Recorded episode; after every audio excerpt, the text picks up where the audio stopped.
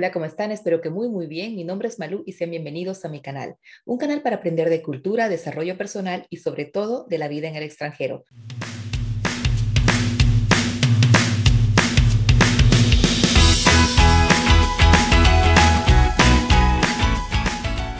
Hoy, como lo ven, muy bien acompañada por nuestra experta que tanto buscaron ustedes, pero dejemos que ella se presente. ¿Cómo estás? Hola, soy Diana Malo, buenos días. Muchas gracias por la invitación.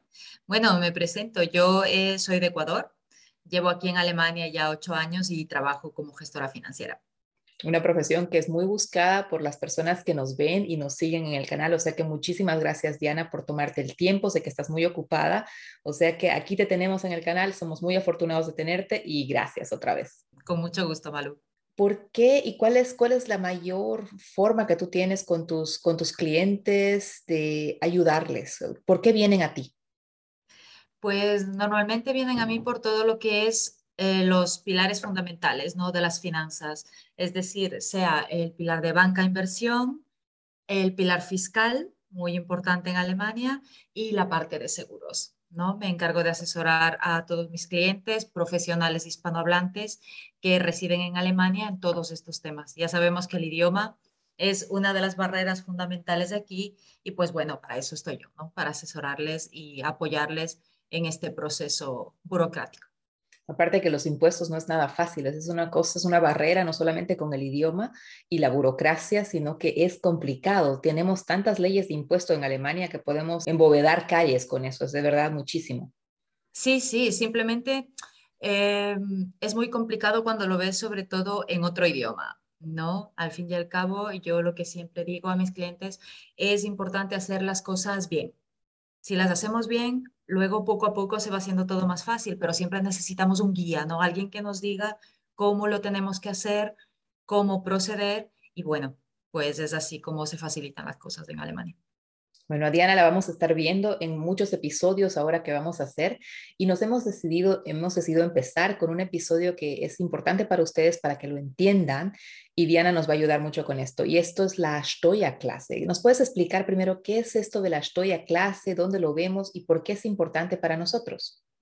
Sí, por supuesto. Bueno, las Stoya clase, vamos a hacer la traducción, son las diferentes clases tributarias que tenemos. ¿No? Las Longstoya clase, es decir, para diferentes tipos de situaciones laborales se categorizan sobre estos ingresos salariales, ¿no?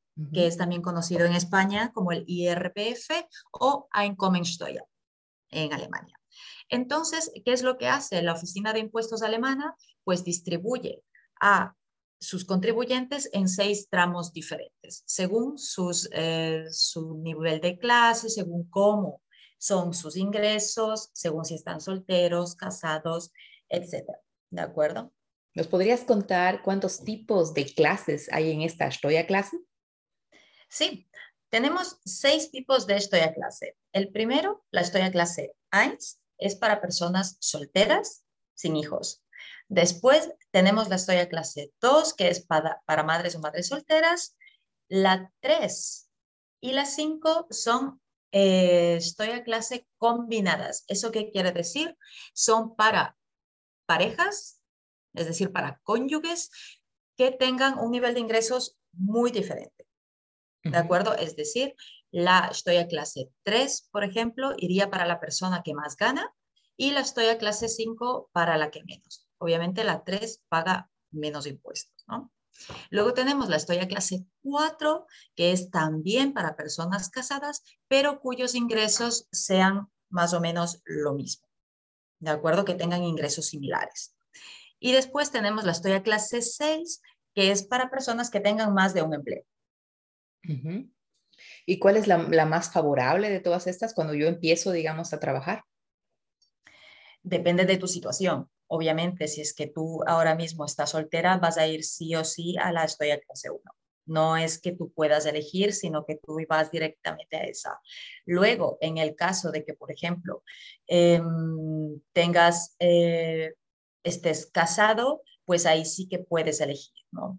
Por ejemplo, pertenecer a la estoy a clase 4 o si tus ingresos son muy diferentes con los, de, con los de tu pareja, pues sí tenéis una ventaja fiscal porque el que gana más paga menos impuestos y el que gana menos paga más impuestos, pero al ganar menos, pues se equilibra la situación y es más favorable, obviamente, para la familia.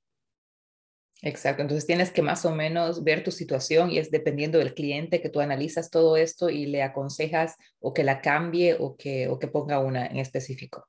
Sí, sí, sí, es muy, es muy fundamental que cada uno tengamos nuestra historia clase que nos pertenece. A mí, ¿qué es lo que me ha pasado, por ejemplo? Que clientes míos, sobre todo del mundo mm, de altos cargos, digamos, informáticos, ingenieros, eh, abogados, etcétera, cuando llegan a Alemania, eh, como lo primero que haces es inscribirte y que te asignen la historia clase, etcétera, pues si tú, eh, ha habido casos que simplemente les han puesto directamente la historia clase 6, que es la más cara. ¿no? Entonces, lo primero, pues sí que les pregunto, bueno, ¿qué historia clase eres? Vamos a mirarlo, ¿no? Se mira tranquilamente en la nómina, sale tu historia clase. Y si es que está, si es que no es correcta, pues hay que pedir el cambio. Y en la papeleta de trabajo te especifica la historia clase. Sí, sí. De hecho, podemos hacer más adelante un vídeo para que las personas aprendan a leer su nómina. Me parece una muy buena idea porque no solamente es difícil, sino que tiene muchas veces muchas abreviaciones que de verdad te cuestan. Yo las buscaba, me acuerdo, siempre en internet. Entonces, para las personas sería de mucha ayuda. Sigamos con esto de, la, de lo de la historia clase. ¿Es, ¿Es automático? ¿Cómo te la dan? Pues apenas empiezas a trabajar, pasa obviamente toda tu información al Finanzam y te asignan la historia de clase. Es importante, sobre todo, por ejemplo, para las personas que estén casadas, pues que eh, avisen al Finanzam, ¿no? Con sus, con sus papeles de matrimonio, etcétera, eh, que para que les asignen a la clase que les pertenece, porque muchas veces también pasa, ¿no? Hay parejas, por ejemplo, que están aquí en Alemania, luego se casan y no lo comunican al Finanzam, entonces, por ejemplo, seguirían siendo clases, estoy a clase 1. Uy. Y eso no, no conviene a una pareja casada, ¿verdad? Es un poco más caro. Claro, exacto. ¿Y qué pasa si, digamos, el Finanzam no sabe mi situación porque yo no expliqué bien esto y me categorizan como, digamos, el estoy a clase 4, que sería que yo gano más o menos eh, parecido a lo que gana mi esposo y esa no es mi situación? ¿Puedo cambiarla después? ¿Qué necesito hacer para esto? Puedes hacerlo, tienes que comunicarlo al Finanzamt. Eso es importante. Y una cosa también fundamental que hay que saber es que solo se puede cambiar la historia clase una vez al año.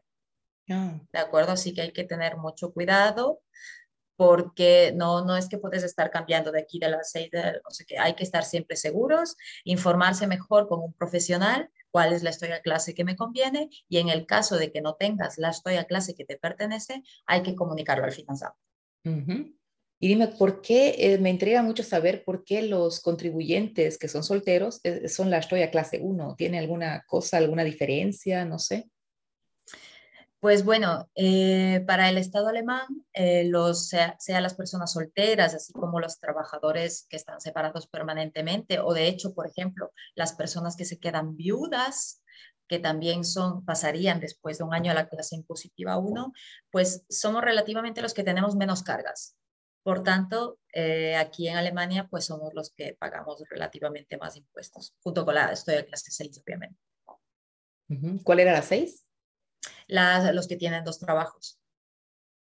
Los pluriempleados lo llamo yo, ¿no? Pues, por ejemplo, tienes un trabajo, eh, un trabajo de 30 horas y luego pues tienes otro de 20, sube la custodia clase. Porque claro, eh, se designa que estás em, ganando más, por tanto hay que pagar más. En el caso de los pluriempleados, que ahora los, los, mencionaste tú, ¿tienes muchos casos así? Porque normalmente conocemos en Latinoamérica, se hace esto de varios trabajos y normalmente no es tan, no tienes que hacer el Anmeldung, o sea, registrarlos, pero en Alemania creo que está bastante bien controlado esto, ¿verdad? Sí, sí, sí, está bien controlado. Además, aquí en Alemania, eh, cualquiera que tenga eh, trabajos al mismo tiempo paga impuestos ¿no? sobre esas relaciones laborales adicionales en esta clase 6, como te estaba mencionando. Y mm, la idea básica, eh, por ejemplo, de esta historia clase 6 es que el empleado gana mucho mejor, como te estaba mencionando, a través de las múltiples relaciones laborales. ¿no? Entonces, pues toca pagar un poquito más. Alemania, como lo digo siempre a todos mis clientes, es el Es un país donde se pagan muchos impuestos, pero también hay muchas prestaciones, entonces es normal, ¿no? Es normal, de algún, de algún sitio tiene que salir el dinero y la verdad es que aquí estamos muy, muy, muy bien protegidos en el sentido económico, en el sentido laboral. No nos falta prácticamente nada, si es que apenas acabamos de llegar, pues se nos ofrece aprender el idioma, tantas cosas, y bueno, de algún lado tiene que salir ese dinero. Sí, claro, tienes toda la razón con eso.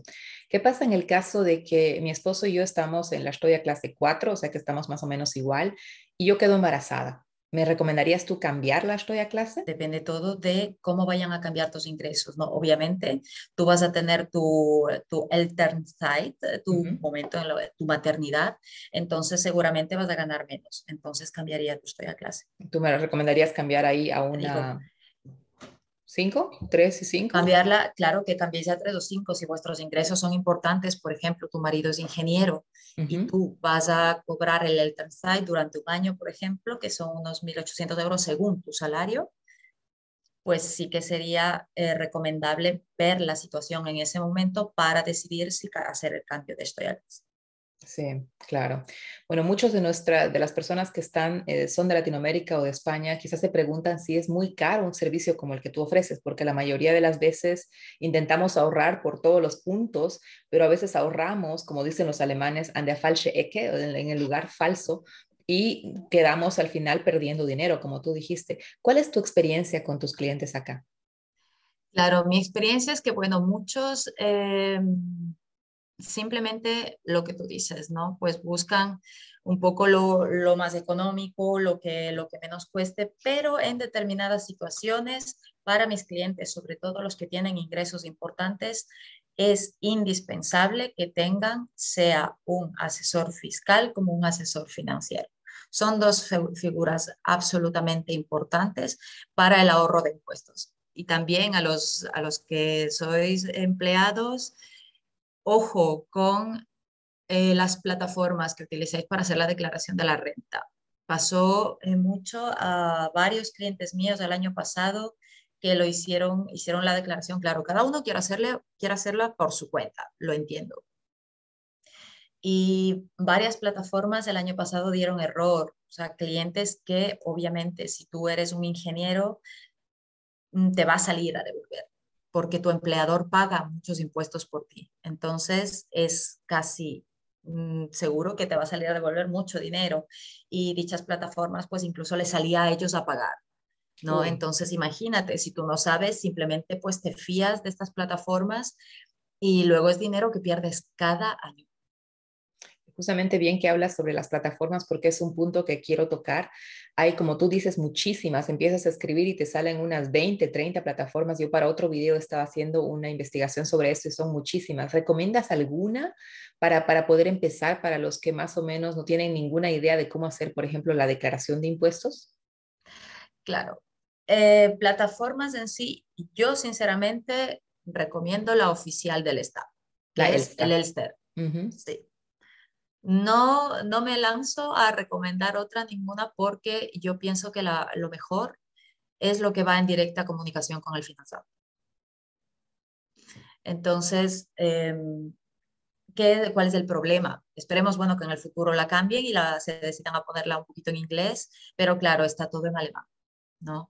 Entonces, sí que necesita una persona que no entienda alemán, no se puede arriesgar a meter sus datos en, una plataforma para luego equivocarse, inducir error. Por eso, como siempre, mejor acude un año a un experto que te explique cómo hacerlo. Yo de hecho lo hago a mis clientes, se lo explico cómo hacerlo. Si no es una situación difícil, lo puede hacer uno mismo si es empleado. Si eres autónomo, estoy a ver, sin duda. Sí, sí, sí, totalmente de acuerdo. Pero, por ejemplo, en el caso de estudiantes que no están obligados a hacerla, sino si es que no tienen un tipo de, ingreso fijo ahí, tú no recomendarías aquí solamente la oficial, ¿verdad? El ELSA. Claro. Muchas gracias, Diana. De verdad, son temas que son muy importantes. Nos tienes que dejar de cualquier manera tus contactos para ponerlos aquí abajo en la cajita de referencia. Sí, sí, perfecto, Malo. Muchísimas gracias por la invitación. Para mí fue un gusto poder apoyar en estos, en estos temas súper importantes, poder informar. Es siempre una cosa que, considero fundamental. Sí, como veréis, me podéis contactar sea por email o por mi Facebook, LinkedIn o a mi número de teléfono. Fantástico. Entonces les vamos a dejar los datos de Diana por si ustedes tienen alguna pregunta puntual y si tienen algún interés especial por algún tema en específico, entonces tienen que escribirlo en la cajita de comentarios y nosotros estaremos muy contentas de poder hacer el video para ustedes. Esperemos que estén muy bien, que tengan una linda semana. Para ti también, Diana, una linda semana y nos vemos el próximo domingo. Chao. Sí, chao.